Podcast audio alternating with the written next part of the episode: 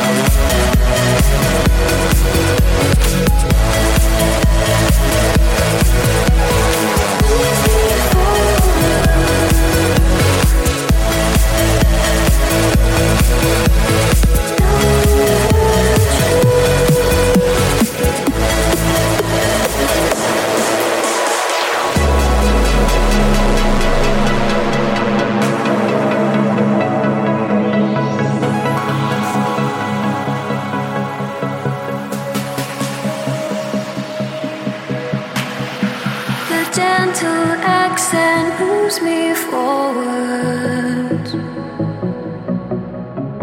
secrets name